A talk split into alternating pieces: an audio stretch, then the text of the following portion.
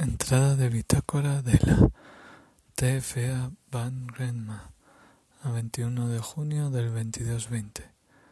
Oficial de nave Hans Elizondo. El día de hoy me lo he tomado mmm, examinando el exterior de la nave, analizando las imágenes de las cámaras y comprobando todos los sensores exteriores. Es un tema que me sigue rondando por la cabeza.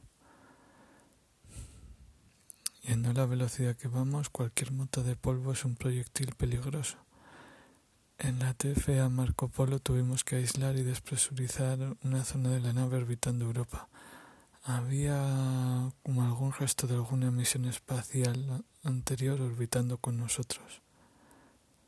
He seguido sin ver nada, aunque lo sigo teniendo igual de claro.